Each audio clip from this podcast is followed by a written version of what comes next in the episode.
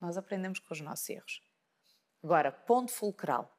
Nunca se desiste de nada que se queira muito. Nunca. Nunca, eu nunca desisto de nada.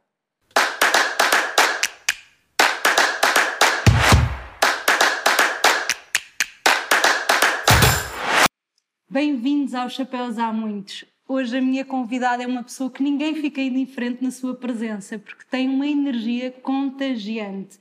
E exatamente quando eu a conheci, eu senti uau, o impacto logo assim à primeira. É a Fernanda Serrano, bem-vinda! Olá, Ana, obrigada pelo convite. Obrigada eu por teres aceito, fico muito emocionada ter aqui, até porque já levei uma chuva desta boa energia assim que chegaste Bom, ainda bem. aqui antes. Ainda bem. E hoje, e hoje vamos aqui viajar nos chapéus da tua vida. Pois é, um chapéu pelo menos, não é? Já tu tens aqui um, um lastro, um gigante. Exatamente. A Fernanda trouxe aqui um chapéu que já lá vamos daqui a bocado, mas eu primeiro gostava de começar ao início de tudo. Que é a criança. Ao chapéu da criança, da Fernanda criança da família? Pois, olha, eu nunca fui muito chapéus, curiosamente. e há uma razão hum, muito simplista para isso. Eu, quando era miúda, hum, a minha mãe tinha o hábito, porque eu sempre tive um cabelo péssimo, muito fininho, muito fraquinho, nada como o teu, inveja do teu maravilhoso cabelo. Tinha um cabelo muito fraquinho e havia aquela, aquele estigma de que o cabelo, quando está muito fraquinho, nós temos que o cortar muito para ele ficar mais forte, não é? Fortalecer coisa que nunca aconteceu, mas é eu passei um a minha infância, é um mito, eu passei a minha infância sempre de cabelo curto a rapaz, e eu era isto, e parecia um rapazinho. Então eu achava, se eu puser um boné, então é que parece mesmo um rapazal. então andava sempre a tentar parecer o mais feminina possível. Aliás, eu até perto dos meus 13, 14 anos, nunca fui hum, muito feminina, fui muito arrapazada. Uhum. Para já era a única miúda na minha rua. Uhum. Uh, portanto, as minhas brincadeiras baseavam-se muito em coisas muito masculinas. Uh, sei lá, brincadeiras com pedras, subir às árvores, bicicletas, Adoro. corridas de bicicletas, índios e cowboys. Não haviam princesas. não havia cá nada, resto, aquelas coisas com os castelos e dos reis e das rainhas, não havia nada. Tu vivias no campo. Eu vivi no campo e continuo a viver, não sei, aliás. Isto é uma das minhas poucas possibilidades de vir à cidade, é sempre para, com a desculpa de ver pessoas de quem gosto muito, que é hoje o caso. Um, mas de resto ninguém me arranca dali de casa, dali do campo. É, terra, terra faz bem. Respira-se ah, ar puro, respira-se boa energia, faz-me confusão. Cada vez mais as pessoas me fazem muita confusão e eu fujo muito. Não parece nada, não é? Porque eu vivo no meu a habitar no meu meio de trabalho rodeada de gente. Se calhar por isso também me refugio muito um, em sítios como de pouca pessoa, poucas pessoas, pouca densidade uh, populacional. Não gosto. Gosto cada vez menos de confusão e de gente. Vais recarregar energias. Também, também. E o facto de sempre ter morado num sítio assim mais recatado, mais simples, mais tranquilo, fez-me gostar cada vez mais deste distanciamento da cidade e da confusão, e isto cada vez está mais carregado, mais cheio de gente. E as pessoas estão cada vez menos humanas e mais. Isto é horrível, não é? É um discurso uhum. muito pouco. Não, não, diga. é, sonhador, mas. Mas infelizmente cada vez mais caminhamos para, para coisas menos boas. E eu achava que esta fase, esta nossa nova e especial fase, nos desse aqui algo de melhor, nos. Uh, catapultasse para um melhoramento. Isso não está a acontecer. Estamos a afastar cada vez mais uns dos outros, cada vez mais da família, uh, cada vez mais das pessoas que possamos vir a conhecer. Uhum. E este distanciamento vai provocar aqui um, um colapso grande que eu não sei se os nossos filhos ainda irão a tempo ou então terão que desbravar novamente o caminho nesse sentido, de voltar ao abraço, Sim. às relações um, próximas. próximas, verdadeiras, genuínas, ao querer estar, ao querer abraçar, ao querer conhecer. Hoje em dia parece que as pessoas não querem perder tempo, não querem perder tempo a conhecer pessoas e depois perdem tempo com banalidades e coisas tolas que não lhes traz mais valias nenhumas, a meu ver, obviamente. E então esta, já que estamos a falar desta fase que o mundo está a passar, qual é que foi assim a maior aprendizagem que tu tiveste este último ano? Olha, que queria principalmente uh, passar cada vez mais tempo com as pessoas que realmente gosto e amo. Eu, há uma semana, dei um abraço ao meu pai, já não o abraçava há um ano, praticamente. E custou-me tanto, eu pensei, eu não consigo protelar mais. Dar-lhe um beijo e um abraço. Embora eu veja todos os dias, ou quase. Mas a falta do, do abraço, do toque, faz muita diferença. Eu ainda sou das que liga a isso. um, que nunca se perca isso. Que nunca se perca isso. Mas a verdade é que eu noto até nos miúdos essa essa faculdade agora de não se pode dar beijo, não se pode dar abraço, é uma coisa assustadora. Que tudo bem, já estão perfeitamente encaixados nisso. A mim faz muita falta. Tenho muitas saudades de estar com as pessoas que eu realmente gosto e quero, para além de, de os ver numa plataforma, hoje em dia as plataformas digitais já permitem uma proximidade grande, mas falta o toque, falta o sentir o cheiro das pessoas, o perfume, uhum. aquelas coisas Sim. Tão românticas. Eu sou muito romântica Sim. e gosto. Eu, eu lembro-me do cheiro do, do, perfume das minhas melhores amigas, o que é que elas gostam, que é, eh, de comer, de, uhum. que é que, por exemplo, eu adoro cozinhar para os meus amigos, uhum. gosto de os presentear com isso, recebê-los em casa com as coisas que eles gostam e sinto falta disso. Cozinhar para os meus amigos, para a minha família, para a extensão da minha família, que na realidade são os meus amigos mais próximos, tenho falta de ter a casa cheia. Criar mais momentos marcantes, não é? Continuar a criar esses momentos. Sim. E quando vês os teus filhos a afastarem-se não sei o que, o que é que tu fazes para tentar Agora não posso fazer isso. nada, agora não, não posso fazer nada, mas é um trabalho que eu tenho noção de que terei que fazer, refazer. Okay. Uh, embora eles sejam crianças muito afetuosas, sempre viram, sempre assistiram a muita afetividade, muito toque, muito abraço. Um, a mãe com os amigos e o pai com os amigos, os amigos entre os amigos, os próximos. Então são crianças que têm muita noção e da falta disso, que isso é um, é um bem Sim. muito valioso e muito necessário. Portanto, eu calculo que eles, mesmo assim, não estejam muito distanciados disso. Mas as crianças adaptam-se a tudo e adaptam-se claro. a estas novas realidades com muito mais facilidade do que nós. Uhum.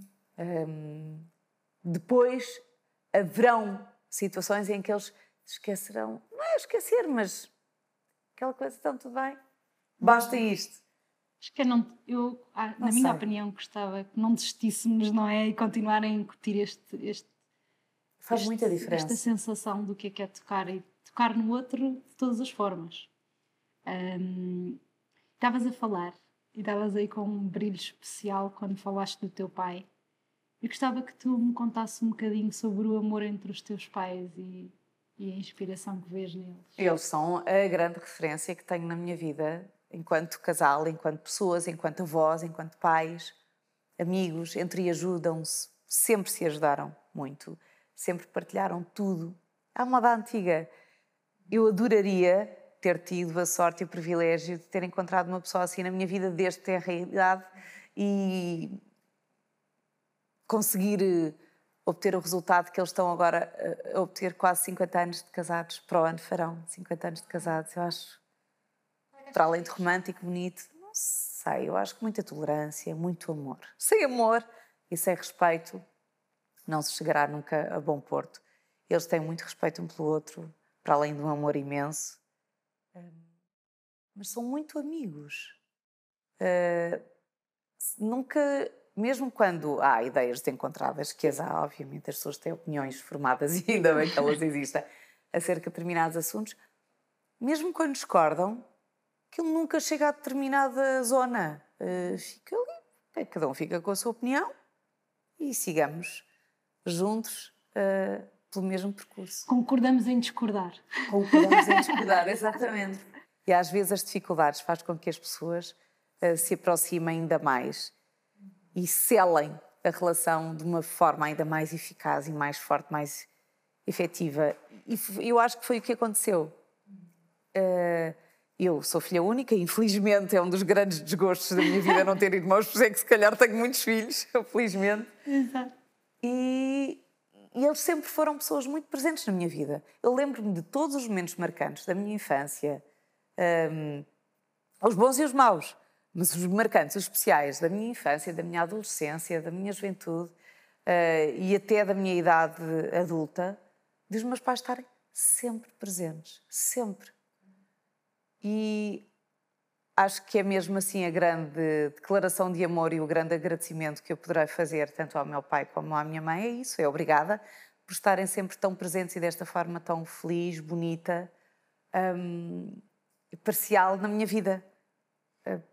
Porque faz toda a diferença e fez e tem feito toda a diferença até na minha vida pessoal e enquanto mãe são de uma extrema ajuda. Mas enquanto avós, nós às vezes ouvimos dizer eh, assim, amigos, bem, os meus pais são avós amorosos e carinhosos, eh, de um amor extremo para com os netos, que eu nunca reconheci, nunca foram assim para mim. Nunca foram tão bons pais como são avós. Eu não posso dizer isso. Foram ótimos. Sobretudo o meu pai era muito meu companheiro. A mãe está sempre com as lidas de casa, não é? As tarefas de casa e sempre sem ajuda, portanto não era tão presente. Um, aquelas aventuras. Então eu, filha única, solicitava muito o meu pai. Ele sempre me acompanhou, sempre, para tudo, para qualquer capricho que eu tivesse. Um, possível, claro, atenção, eu nunca fui muito caprichosa, mas as coisas que me apeteciam fazer, passear no campo, uh, ir apanhar flores, coisas tão básicas e tão simples, mas que eu gostaria de ter a companhia do meu pai. O meu pai sempre se predispôs a fazê-lo e fez muita diferença. E hoje em dia continua a fazê-lo para com os netos. É um avô delicioso. Nasceu para ser pai e para ser avô, basicamente. E tu achas que esse amor dos teus pais foi o que te deu essa, essa alegria de viver? Eu acho que sim, eles sempre fomentaram muito a responsabilidade também. Apesar de eu ser filha única, eles sempre me deixaram decidir muita coisa sobre a minha vida também, porque eu, obviamente, lhes devo ter apresentado essa segurança, uh, de ter opinião formada acerca de muita coisa e de mostrar responsável para tudo mais algo. E então deduzo que tenha sido por isso que eles, por exemplo, me deixaram ir morar durante um ano para Barcelona aos 19 anos. E eu não sei se teria essa coragem. Mas eles eh, tiveram, infelizmente, e em, bom, em boa hora o, o fizeram, porque fez toda a diferença depois no meu percurso de vida. Eu fui trabalhar enquanto manequim para Barcelona, ia ficar um mês, fiquei um ano, correu bem. Então... Acho que foi um dos, uma das melhores alturas da minha vida. E fez com que eu me aproximasse ainda mais de mim e da, daquilo que eu queria, fez descobrir eh, a minha paixão hum, por esta arte que é interpretar, é representar, e foi lá que eu percebi que iria ser atriz o resto da minha vida. Portanto, por isso também foi uma fase muito bonita e especial, e Barcelona, para além disso, é uma cidade Divertiste? Diverti-me muito. A idade também permite isso, obviamente. Imagino, com 19 anos em Barcelona. Mas foi uma altura maravilhosa da minha vida. Adoraria um dia, uh, aliás, nunca descartei a hipótese de um dia ir, ir morar para a Espanha, mais em concreto para Barcelona. Deixa lá amigos especiais e gostei muito mesmo. Era um sítio onde eu veria a viver com os meus filhos. E eu vi que estavas há bocado a contar do balanço entre. Era muito mais masculina, ou mais é. Maria Rapaz, e, e, tu és uma mulher muito feminina também. Agora não sei como é que posso. Tomei alguma coisa. Parece. Mas como é que foi esse encontro com o teu lado feminino?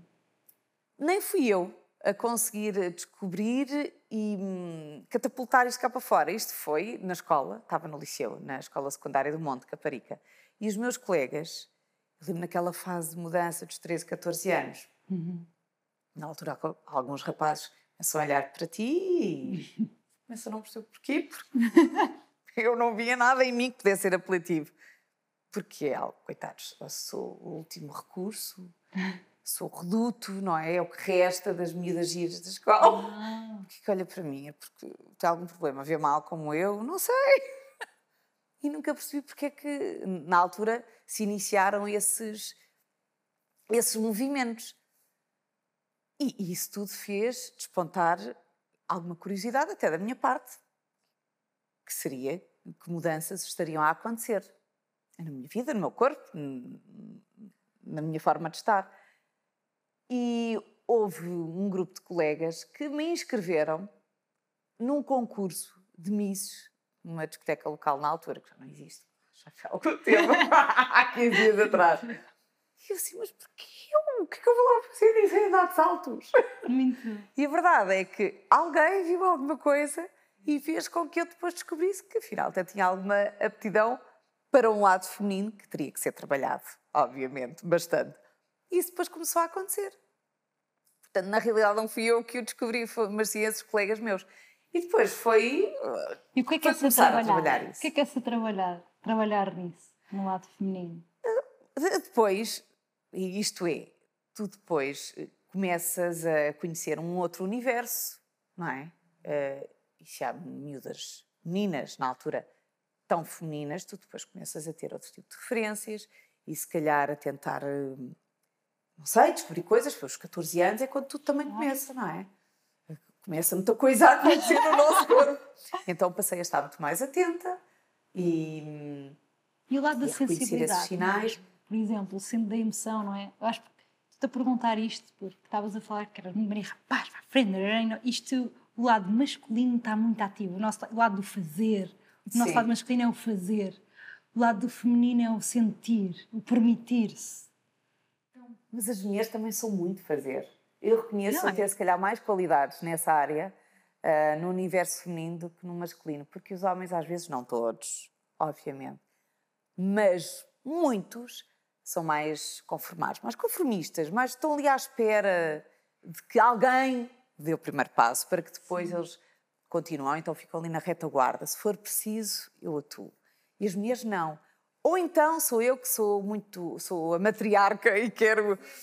E sempre tive muito isso em mim. Já a minha bisavó era uh, muito impetuosa. Era uma mulher que, que não esperava por ninguém para fazer. Ela fazia. Ela sempre foi um exemplo de uma mulher, para já, que na altura ninguém se divorciava, e ela foi das. Era uma lavradora. Uh, que se divorciou, na altura era. Uau, revolucionária. Muito revolucionária, que era o último grito como é que uma mulher naquela altura se divorciava. Teve um segundo casamento, voltou a ter uma série de filhos e era tinha uma série de pessoas ali a seu cargo e gostava de pôr mãos à obra, lavrar terras, pôr muita gente a, a trabalhar. E eu acho que eu herdei isso da minha bisavó. Então há este eu gosto de fazer entre... acontecer. Que às vezes é aquela coisa, isto que eu adoro o tema da espiritualidade. E então a verdade é que eu adoro a junção. É, às vezes nós temos essa ideia de o masculino e o feminino separado, e na verdade eles vivem os dois dentro de nós. E o balanço entre os dois é. é. que torna aquela coisa que é o fazer, mas fazer com sentir. Estás a ver? Olha, eu a espiritualidade foi algo que ainda não consegui trabalhar muito em mim. Se calhar falta de tempo, estou sempre a ter muitos filhos, é algo recorrente em mim. uh, mas é algo é uma área que me desperta muita curiosidade, verdade. E acho que poderei vir a ser ainda um, mais sensitiva. Eu acho que já sou uma pessoa. Aliás, eu trabalho. Eh, uma das maiores uh, ferramentas que eu tenho de trabalho é, sobretudo, gerir afetos, trabalhar com emoções, a ir ao, ao baú buscar, às vezes, muitas delas, coisas que nós não queremos ir buscar, mas faz parte é necessário para o exercício da minha profissão. Portanto, se eu um dia tiver capacidades para conseguir desenvolver essa área da espiritualidade, acho que terei muito a ganhar com isso. Hum? Temos que trabalhar isso. Acho que é giro, porque às vezes as pessoas acham que não. Ai, não, eu ainda não trabalhei muito nisso. E é preciso olhar, reconhecer. Mas há uma grande verdade: há pessoas que vivem a espiritualidade inconscientemente que é lindo. Também pode acontecer. Estás a ver? Sim, sim, sim. Eu sim. acho que há aqui um grande caso disso, não querendo. Mas da tua forma de estar é tão daqui bonita, a meu ver. E então é esta, é esse encontro que às vezes nos leva a lugares eh, a seguir o nosso coração na vida. E isto o instinto, a intuição, é, não é? É isso, é a viver de acordo com a nossa verdade. Acho que é muito isso. E com isto queria te perguntar: tudo o que aprendeste dos teus pais, o que é que tu passas para os teus filhos? Tipo assim, os valores que são imprescindíveis? A verdade, principalmente. Que a verdade vence sempre, que a verdade está sempre presente em todos os momentos da nossa vida e que é como o mar, deita fora exatamente tudo aquilo que não presta na nossa vida, os nossos uhum. amigos, as nossas relações tóxicas, as pessoas que nós achamos que nos querem bem, mas depois na realidade não. Um, também podemos sofrer desilusões, mas faz parte da verdade ficar a conhecê-las. Aquilo que não importa ter na nossa vida, uh, no nosso dia a dia. Eu eh, tenho a noção de que fiz isso em relação ao Santiago, primeiro filho, nós queremos proteger de tudo, de todas as más energias, as más informações. Então queremos colocar o filho, o bebê, ali na redoma, mundo cor-de-rosa. Tudo fantástico, a vida é bonita, é bela, não há meninos maus, não há guerras, não há fome, não há nada. Até determinada altura eu escondi a realidade ao meu filho. E com as outras filhas já não foi tanto assim para já, porque já existe o irmão mais velho que já faz esse filtro, já não nos deixa manter esta utopia durante muito tempo. E depois porque eu percebi que é errado. Está bem que eles tiveram ali, pelo menos os dois primeiros filhos, Santiago e Laura viveram ali um mundo cor-de-rosa, de unicórnios e fadas, é tudo fantástico, é tudo lindo, isto é a vida normal. Não, não é. Isto é a vida boa, possível, que nós conseguimos dentro uh, aqui do nosso universo, da nossa família, mas existe muita coisa má no mundo e eles têm que ter essa noção e eu tenho que lhes fabricar e fornecer estas ferramentas, eles têm que ter conhecimento para se poderem uh, defender uh, de tudo que poderá vir no seu futuro, no seu percurso de vida, não é? Eles têm que saber conviver, lá está, com o bom e com o mau. Faz toda a diferença. Eu tive que saber gerir isso, eu tive que conseguir aplicar isso. Até agora, filo, dentro da medida do que sabia e do que consegui. Um, até acho que tenho feito um bom trabalho nesse sentido, mas nós não podemos por mais amor que tenhamos e com os filhos tenho, são o centro, o motor da minha vida, da minha existência. Eu não posso, isto não é protegê-los, isto é uhum. desprotegê-los. E isso só se aprende isso depois com o passar do tempo e cometendo alguns erros. Eu cometi ali um início, um arranque. Faz parte. a tentar achar que aquilo era bom, que, que eles eram mais felizes. Realmente tiveram ali um início de vida em que acreditavam que a vida era cor-de-rosa. Tem menos cor-de-rosa, tem menos cinza, negros, uh, tem todas as cores, é um arco-íris. Que consigamos traduzir os maus momentos em nos melhores possível e conseguimos eh, consigamos trabalhá-los e, e, e, a, desfrutar, aproveitar e receber e uh, reunir ali alguma coisa, ou seja, recolher alguma coisa de bom é o que eu lhes digo sempre. O mal, o mal nunca vem só. E mesmo que hoje tenhas um dia terrível, amanhã, pensa, vai ser um muito melhor dia. E que com isto terás aprendido alguma coisa. Nós aprendemos com os nossos erros. Agora, ponto fulcral. Nunca se desiste de nada que se queira muito. Nunca. Nunca, eu nunca desisto de nada. E fomento muito isso aos meus filhos, para que nunca desistam. Acho que faz toda a diferença. E o que é que foi assim uma coisa que tu quiseste muito na tua vida e não desististe enquanto não tiveste? uh, nunca desisti de nada. Uh, de ser feliz, nunca se pode desistir. Agora também temos que ter a consciência de que às vezes estamos um, em determinados projetos de vida pessoais que não nos estão, em determinada altura, a fazer tão felizes quanto trabalhámos para ser e para ter, para merecer. Um, estivemos tanto tempo entregues àquele projeto, não é? Que de repente os resultados que estão a acontecer neste momento não eram os esperados. E temos que ter a consciência de que podem haver outros projetos que contenham maiores níveis de felicidade, se calhar. Uh, saímos de um contentor, passamos para outro. Um, e a idade também nos dá isso. Essa sensibilidade. Desculpa. Desculpa. Será que isso é o saber eh, largar certas coisas? É, é.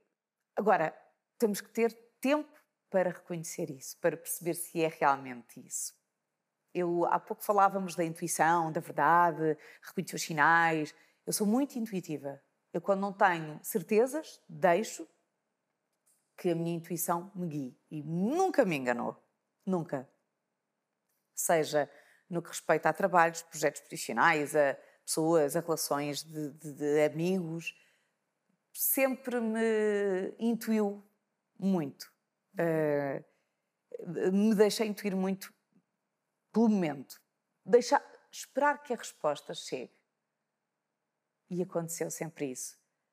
Um, e é preciso, nos, sobretudo em projetos importantes e únicos da nossa vida, percebermos se às vezes as coisas não estão de acordo com o nosso desejado, o esperado, perceber porquê, uh, olhar para trás, olhar para o outro, não apontar, mas olhar para nós, porque nós fabricamos muitos desses erros, uhum.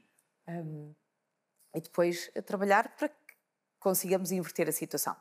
E depois de esgotarmos as hipóteses todas, mas isto aplicado a tudo, ao trabalho, às nossas relações pessoais, uh, depois então perceber se realmente algo não foi invertido é porque está esgotado aquele espaço.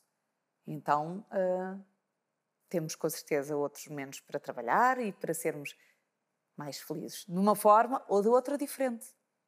Porque às vezes fechamos, compartimentamos demasiadas coisas, achamos que só com aquela pessoa, com aquelas pessoas, dentro daquele universo, naquele sítio, naquele espaço, é que somos felizes. Mas não.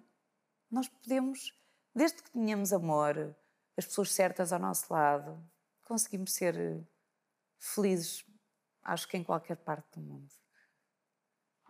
E o ser humano adapta-se a tudo, a tudo, ao bom e ao mau. Temos a, a prova este ano disso, tivemos que nos adaptar.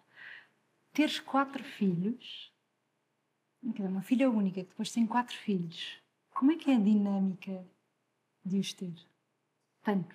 Olha, eu ainda no outro dia me confrontei com uma questão. Eu sempre quis ser mãe de muitos, talvez por isso mesmo, por ter sido filha única, e sempre quis ter assim cinco, seis, quatro, muitos filhos. Ao primeiro, desci logo a fasquia de seis para dois. depois cheguei à terceira e eu, ok, tá bom. Mas eis que depois ainda aconteceu a boa surpresa da Caetana. Um, e acho que estou com a conta certa. São muitos, mas uh, bons. São os filhos que, se eu pudesse escolher, tê-los-ia tido. Uh, acho que são bons, são companheiros, são afáveis, são, são muito à semelhança daquilo que, que eu sou e que o pai é também, obviamente. Uh, não, é impossível dissociarmos uh, uns dos outros. Eu sempre quis ser mãe de muitos, porque achei que é uma casa cheia, rica, fantástica, de, de energia, de sorrisos, gargalhadas, uh, discussões também, rebeldia, de tudo.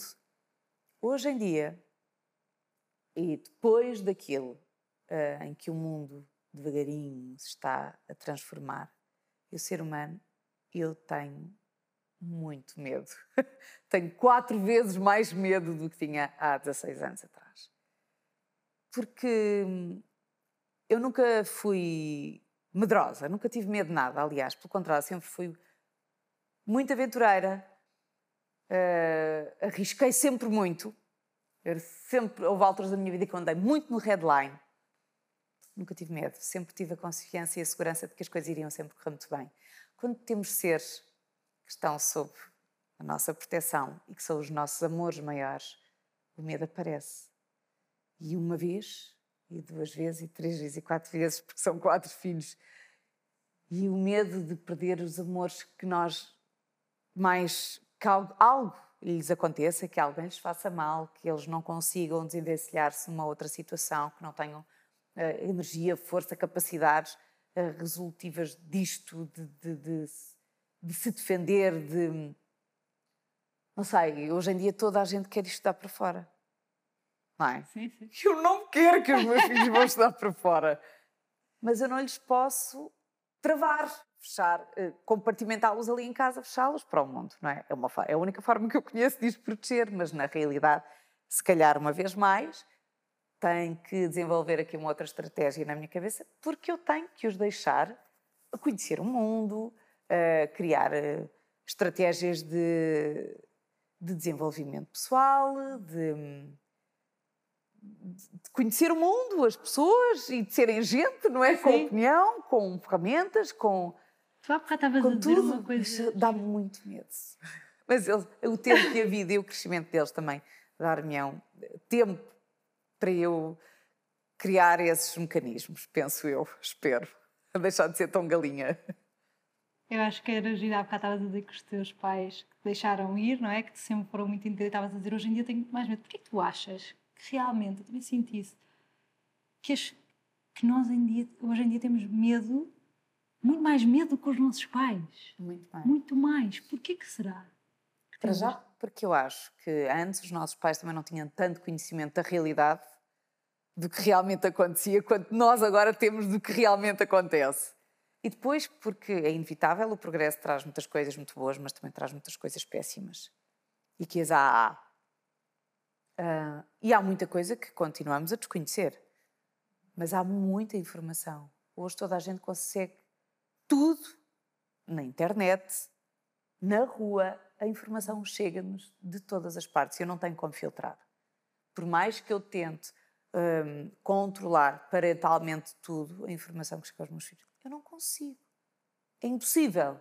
E por mais que digam, eu consigo, eu consigo perfeitamente votar a informação da minha filha, Eles tornam-se criativos. eles são altamente criativos. E tudo aquilo que nós já fizemos e que já conseguimos, e eles conseguem fazê-lo muito mais e melhor, e de uma melhor forma. Ah, portanto, não conseguimos. O segredo, penso eu, é fortalecê-los. É fazer com que eles tenham hum, capacidade de dizer sim e não no momento certo. Eu tive, espero que eles também tenham e consigam fazê-lo. E como é que tu lidas quando tens alguém próximo a sofrer? É um horror. É um horror. E, olha, é- assusta-me muito isso porque é, é de uma impotência, uma inércia terrível. Há momentos em que tu não podes mesmo, não está nas nossas mãos conseguir fazer nada, não está ao nosso alcance. E, e por vezes só a nossa presença já é uma ajuda. Também é importante reconhecer isso e saber aplicar isso. Às vezes só saber estar. Nada de questões, nada de perguntas. Há coisas que nós não. Nem é suposto fazermos nada. Mas basta estar. Basta que a outra pessoa perceba que pode contar connosco para o caso de necessitar. É só carregar no interruptor. Hum, depois, cuidado, também percebemos essas coisas. Acho que nós, quando somos mais miúdas, eh, mais novas, somos muito enérgicas, muito elétricas, é muito cansativo. e agora, às vezes, ouço, ouço e vejo pessoas assim, miúdos. Eu penso, será que eu fui assim, tão cansativa, tão elétrica, sempre a querer ser muito saliente e a dizer coisas muito engraçadas e mais originais e criativas e muito mais, eh, eh, sei lá, mais alegres, uma capacidade de resposta muito rápida. E às vezes, às vezes não é preciso ser nada. Às vezes é mais interessante não dizer nada. Exato. É melhor ouvir em vez de estar sempre a disparar e a falar. Aprende-se mais. Hum, isto depois, É. depois passamos a achar. Já estamos cansados também, queremos descansar um bocadinho mais. Falem vocês. Deixa-me ouvir. Exato. Eu depois, quando chegar o momento, logo terei algo para dizer. Ou não, também. Agora vale o que vale. Parece já tenho 97 anos, não, não, só tenho Sabe, 47. uma mulher salvada. Ai, não, mas já vi muita coisa e, já, e continuo a ver muitas, muitos erros também. E reconheço alguns que também eu, obviamente, já, já cometi. Então, e fora da tua família, quem é que seriam as pessoas que tu só gostavas que estivessem ao teu lado? Sem nada para dizer. Hum, não sei, há pessoas, olha, há pessoas que eu gostava de conhecer, mas se calhar na hora hum, eu gostaria muito de ter conhecido Nelson Mandela, por exemplo, porque acho que era uma pessoa que teria muito e teve e deixou um legado fantástico para todos nós. Há pessoas que não deveriam morrer nunca, não é? Há pessoas que deveriam ser imortais e, e, e se calhar para com essas pessoas eu gostaria de ter estado olhar, a absorver, a, apreender, a ouvir. Hum, já outras não, não aconteceu porque já não são do nosso tempo, outras porque não estávamos lá, outras porque não tinha ainda a idade para perceber isso. Hum, Mas dos teus amigos, quem é que seria as pessoas que tu procuras quando precisas? Quem é que são os teus grandes? Ai, felizmente tenho várias. várias e várias. Eu tenho aqui um nicho de pessoas que algumas minhas colegas também, às vezes ouve-se dizer, não, nós que é o meu núcleo de trabalho, grupo de trabalho, mas os meus amigos não têm nada a ver com... Não, eu tenho muitos amigos meus com quem posso contar e com os quais trabalho. Aliás, em diversos projetos faço, se houver uh, possibilidade disso, por me fazer uh, acompanhar dessas pessoas para esses projetos tão especiais e tão queridos. E nós temos aqui um grupo de trabalho de amizade que será sempre nosso e muito especial, que é a minha confraria que é a Sandra Faria, a Ana Brita Cunha e a Maria Henrique. Um, e que acho que já fazemos parte da vida umas das outras. Um, e para sempre. Vai ser algo que nunca ninguém vai conseguir sair deste grupo tão especial e tão bonito. Passámos por momentos tão únicos, tão intensos, tão nossos, que só nós é que sabemos. E muitos desses momentos foram vividos em silêncio. E bastou a presença para hum, fazer toda a diferença naquele momento e para passar a ser um muito menos terrível momento, para, para ser um, um bom momento. Imagina, uhum. às vezes só a presença de pessoas tão especiais na nossa vida faz com que um momento tão denso, tão complexo, tão cinzento, depois tenha ali um arco-íris pelo meio. E o que é, é a amizade para ti, então? Olha, é,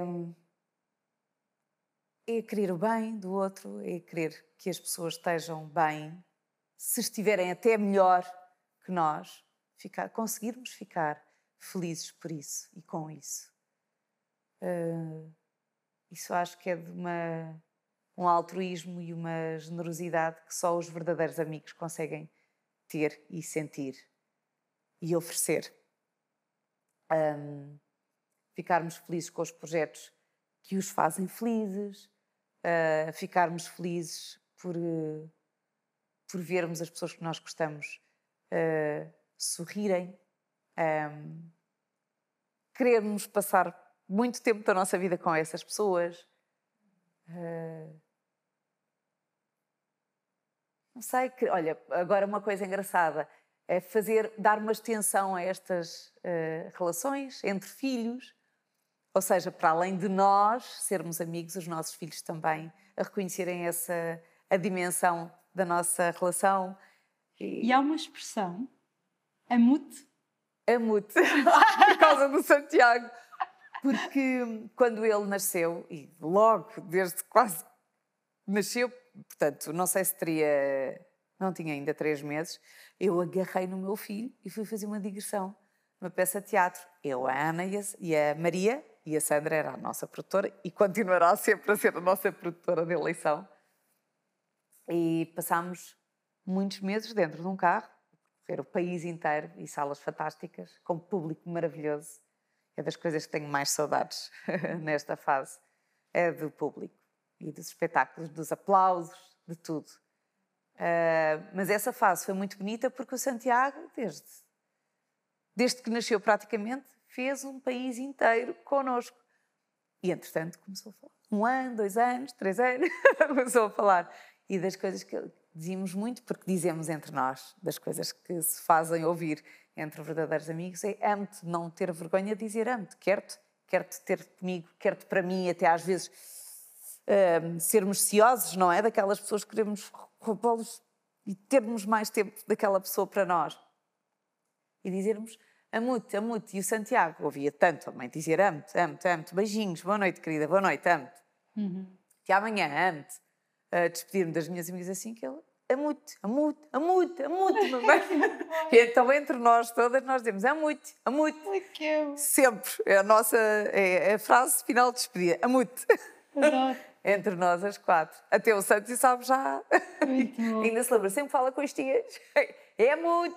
Que amor. Já passaram 16 picam, anos. Não é? é lindo. É, e o, o pé, o tamanho do pé do Santi. Uh, é que nós já temos um legado grande entre nós, uhum. as quatro. Já com filhos à mistura, é muito bom. São laços uh, que nunca mais se irão dissociar, dissolver. E eu estava a falar com a Ana Falaste com a Ana, que estranho. É que me contou aqui um segredo. Quando vocês vão em tours, alguém costuma pedir companhia para alguma coisa. A chata da Serrão. Eu odeio dormir sozinha. e elas adoram dormir sozinhas. Mas todas as noites há uma que tem que dormir comigo. Exato. E ela, ontem foste tu. Não, hoje és tu. Hoje não, hoje. Então tiramos à vez. Sorteiam-se as noites com a Fernanda. Muito bom. Eu odeio dormir sozinha e adoro. E quando somos as quatro, normalmente fazemos por estar assim mais próximas possível. É para, que é para todas adormecer. Eu gosto de barulho de fundo, toda a gente vai falando e depois vou adormecendo ali com barulho de fundo. Ana estava a ver que tu ficas a fingir que ficas acordada, mas queres ir depois és a primeira a adormecer. Ficas ali sim, sim Faço a fingir. uma pergunta eloquente. Me pergunta assim que tenha, ui, meia hora de conversa. E depois elas metemos linhadas no, no discurso e na conversa e não sei o quê, e porque isto e aquilo, ah, assim. Aham. E depois? Vão-me deixando ir. E ela fica tica, tica, tica, tica, tica, tica, tica, tica, É muito Eu bom. vou adormecendo. E acha, porquê que achas que tens isso? Porque é quentinho, não sei, eu gosto, adoro. adoro, é o mimo, é o... É quentinho, não te sei explicar, sempre gostei de ter hum, companhia. Se calhar foi porque passei muito tempo também, sozinha quando era miúda. Já por ser filha única, depois porque era a única miúda na minha rua, portanto também limitava ali muito os meus espaços lúdicos e de brincadeira. E depois porque hum, sempre enquanto criança era mu- muito, estava muitas vezes doente. Passava muito tempo em casa doente. E na altura os meus pais tinham que estar a trabalhar, eu passava muito tempo sozinha em casa. E tive que aprender a reinventar-me e a, a passar muito tempo comigo. Eu conheço-me muito, muito, muito bem. Mas porque passei muito tempo comigo também não é que seja má companhia para mim própria, mas Agora sabe. gosto. Eu já me conheço muito bem, não preciso estar mais tempo para me conhecer melhor. Portanto, gosto de, de estar com pessoas, partilhar o meu tempo com pessoas de quem gosto muito. E é o caso. E hum, tu passaste por uma fase mais difícil, foi quando estiveste doente. A minha única pergunta é: as três coisas que a partir desse momento tu disseste, eu não vou viver sem fazer isto. E eu acho que disse muitas mais coisas. Ah, eu, por exemplo, eu queria muito voltar a ser mãe. E, se- quer dizer, sem eu fazer por isso, não é bem assim, mas sem eu ter eh, trabalhado com esse intuito em determinada altura para que acontecesse, esse filho, isso não aconteceu, mas foi-me oferecido, a Maria Luísa. Eu descobri que estava grávida dela às 17 semanas. Hum, sei lá, pensei tanta coisa porque nós quando somos confrontadas, confrontados com a finitude, com a falta da continuidade é? de vida, de, de quando temos um prazo possível, limite, nós de repente queremos fazer tudo. Queria viajar, queria fazer viagens, mas isso não consigo dizer os sítios porque são muitos, ainda tenho grande parte deles por cumprir. É de- depois as coisas passam a ter outra prioridade. Tu queres é ter tempo, ganhar tempo para estar com as pessoas que amas. Porque de repente estás confrontada com a possibilidade da não existência desse tempo. Ah, e tinha dois filhos pequeninos, o Santa tinha três anos e a Laura um mês. Estava ali muito confinada a uma realidade muito dura. Na realidade, o que mais queria era solucionar aquilo, resolver e chegar até aos 97 com muitos filhos e com mais netos ainda.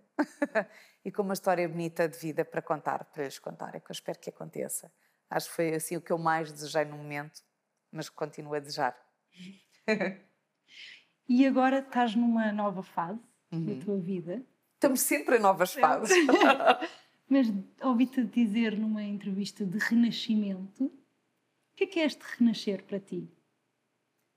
E, hum, olha, para já quando chegamos eh, ali a determinada altura, e eu fiz 47 anos, mas quando cheguei aos 45, acontece um balanço forte e inevitável, porque quer queiramos, quer não, mais ou menos, estamos ali a meio caminho, não é? Já vivemos muito, já fizemos muita coisa, de repente olho para trás, já fiz, cumpri a escolaridade que eu desejei, hum, tive muitos filhos, tenho muitos filhos, construí a casa que eu quis, escrevi coisas que quis, sou muito feliz na minha profissão. Uh, tenho feito praticamente tudo aquilo que quero e que quis, tenho cumprido quase todas as minhas metas, com muitos obstáculos pelo meio, mas sim, a única coisa que eu não consegui foi a relação bonita, uma relação bonita como a dos meus pais e com a longevidade, que eles conseguiram e conseguirão por muitos mais anos ainda. Um, mas também termos a capacidade de perceber que não temos que nos conformar se já não estamos tão felizes quanto o início desse projeto e dessa fase que tivemos. E percebemos que não é já tem 40 ou já tem 45, mas sim ainda só tem 45. E não, se não estamos tão felizes quando desejaríamos, temos que desinvestir ali fazer um luto, se entendermos, e depois investirmos numa outra, num outro projeto de vida que nos faça feliz de uma outra forma, de uma outra maneira, uh, mas algo que nos faça acordar outra vez com um sorriso nos lábios. E esse renascimento pode querer dizer isso, sim. Um, sem medos, sem grandes expectativas, uh, porque depois a vida também te ensina a perceber isso que as expectativas és tu que as crias e és tu que as fazes. e às vezes não, tem, não temos que as desenhar no início, elas vão acontecendo, vão se construindo, vão se fazendo, vão aparecendo. E também hum, devemos ter a calma e a serenidade para conseguir perceber isso, reconhecer esses sinais, ir construindo as coisas com esses alicerces. Hum, mas depois já não é tão efusivo, tão não é que não tenhamos a mesma dedicação, o mesmo empenho e o mesmo entusiasmo, não. Mas não queremos tudo tão rápido. Uhum. Não, é para desfrutar, é para viver, é para deixar acontecer. É bom, desde que seja bom. Agora que nunca percamos a coragem de desistir para voltar a fazer de novo. Que seja aos 50, aos 60, aos 70, aos 80, estamos sempre a tempo de carregar no stop e fazer um pause e depois então avançar outra vez, fazer um play na nossa vida. Estamos sempre a tempo de tudo. Porque nós somos soberanos sobre a nossa vida, o nosso percurso e sobre aquilo que queremos e aquilo que não queremos. E qual é a parte que estás a ter um reencontro, talvez agora que pudesse estar adormecida há uns anos, que está a ser assim, ai, voltei a sentir isto? Oh. Há borboletas na barriga. Borboletas na barriga, Isso por exemplo. é algo que nós nunca podemos perder. Nem no amor, nem no entusiasmo pelos projetos. Eu sinto sempre borboletas na barriga quando começo um projeto de trabalho. Sempre.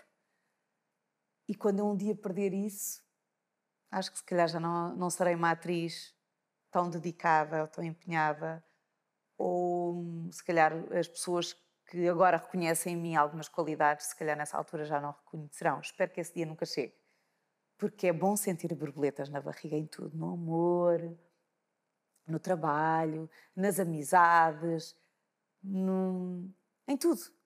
Borboletas na barriga é aquilo que nos faz acordar todos os dias com vontade de fazer mais e melhor. Uh, e a propósito deste chapéu, chapéu? porque chapéus há muitos, não é? Eu tenho imenso. Olha, uma coisa engraçada que eu sempre fiz, há uns anos esta parte, sempre que há festas, quando vocês podíamos ter e quando voltarmos a poder fazer festas em nossa casa com os nossos amigos. Sempre gostei de ter muitos chapéus para os amigos. Sério? Fazer festas com chapéus. Todos os nossos amigos terem chapéus. É giro. Os meus filhos, desde que nasceram, têm também os chapéus todos deles. É muito oh. giro. Só tenho uma coleção imensa.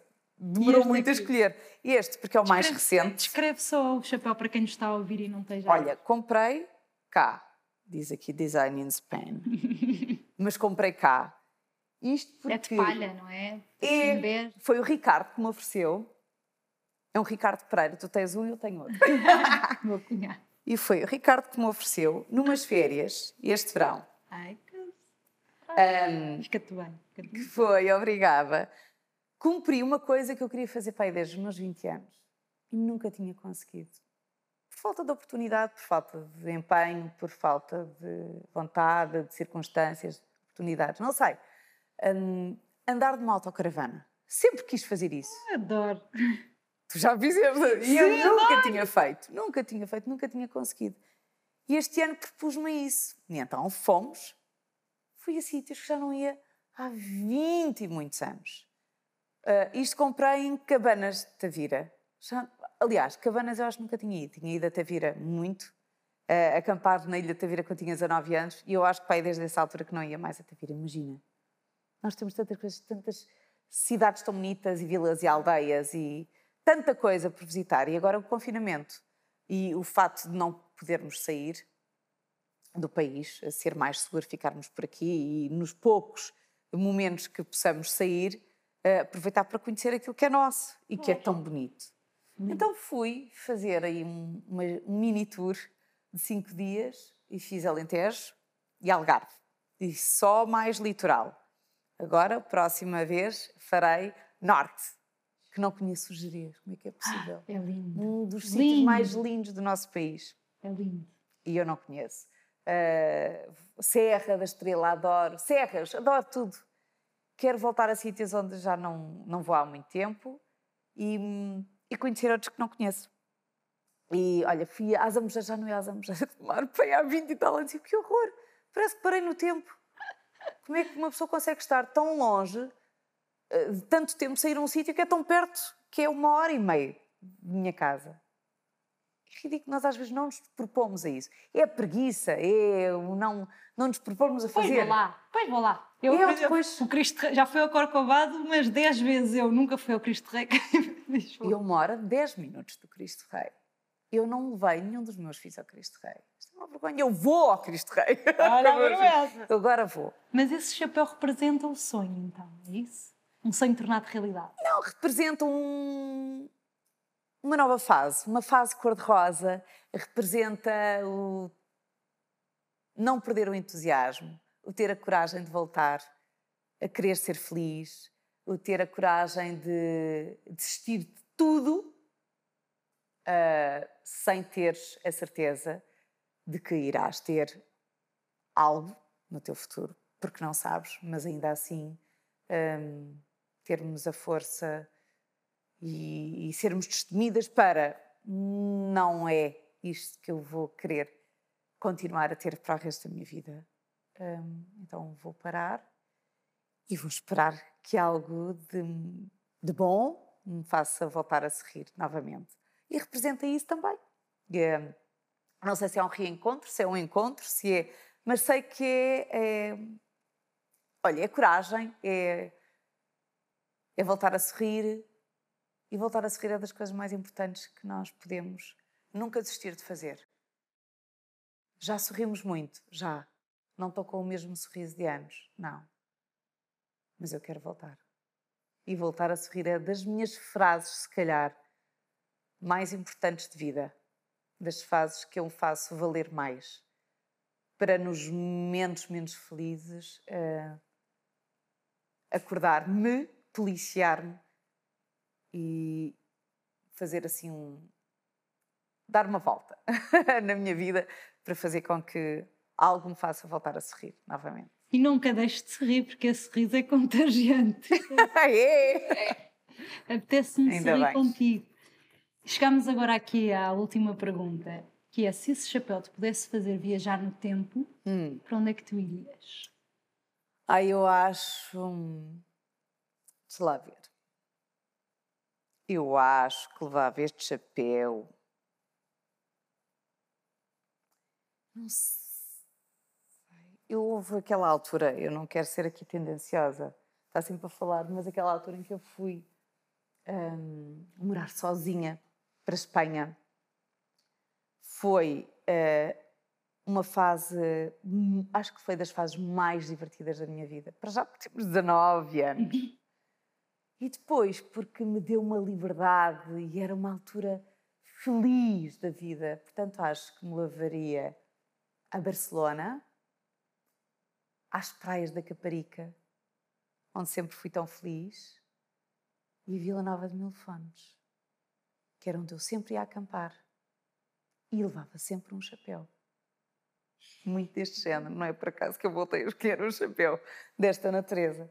Vila Nova de Milfãs era assim, uh, o ex-libris na altura para. Eu não tinha dinheiro para alugar casas, não é? Com 19 anos. Não tem. então acampava em Vila Nova de Milfãs e era o sítio mais.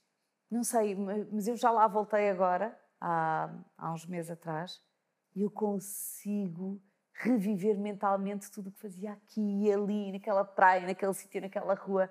Continua a ser um sítio muito especial para mim. Muito, muito feliz. Fui muito feliz lá e acho que é dos sítios onde eu irei sempre querer voltar para sentir um bocadinho daquilo. Agora, nesta fase de vida, é giro porque às vezes dá-me vontade de ouvir as músicas que ouvi na altura. Não sei se calhar por estar numa nova fase de vida e de os filhos também já serem um bocadinho mais independentes, se bem que a Caetana ainda tem 5 anos, mas os outros três já são um bocadinho mais independentes e já estão mais nos seus nichos também, nos seus universos, nos seus mundos.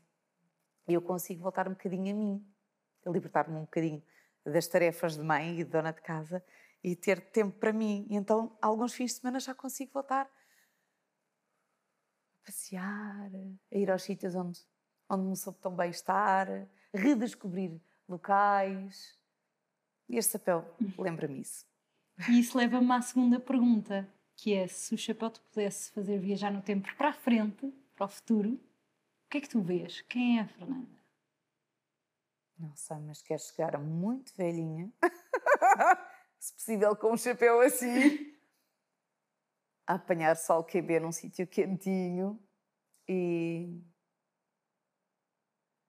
não estar refém de nada, ter uma, uma velhice com qualidade de vida, poder receber os meus filhos, os meus netos em casa, poder ainda cozinhar para eles, podermos falar, poder contar-lhes histórias poder receber abraços e dar. Hum, acho que é isso que nos faz querer continuar a viver e chegar até muito longe. Até lá, até aos 90 e muitos. Tão bom. Oh, Fernanda. Não precisamos de mais para sermos felizes. Muito mais, não. E olha que isto cheia bastante. Então não. É. Mesmo. No final do dia, como estavas a dizer há bocado, as relações são tudo o poder partilhar alguma coisa é, é, extraordinário. Se tivermos muitas daquelas coisas que para os humanos normais, digamos assim, uh, querem ter, uh, dinheiro, poder, fama, mas depois não terem com quem partilhar isso, olharem para lado, não terem ninguém, ninguém lhes dar um abraço, não haver um afeto, não haver um carinho, um beijo, ninguém a quem dizer ante. Isso não serve nada. Nada. E às vezes as coisas mais simples são as mais valiosas. E essas eu vou querer guardar só para mim. Bom, Fernanda, olha, obrigada por esta obrigada partida tão, tão especial aqui, teres aceito vir partilhar os chapéus da, vida, da tua vida connosco. E olha, que continuas a ser essa mulher extraordinária, que este renascer seja ainda melhor que o primeiro nascer. Se é que é possível. Se é que é possível, exatamente. Vamos ver o que é que a vida nos oferece. Obrigada.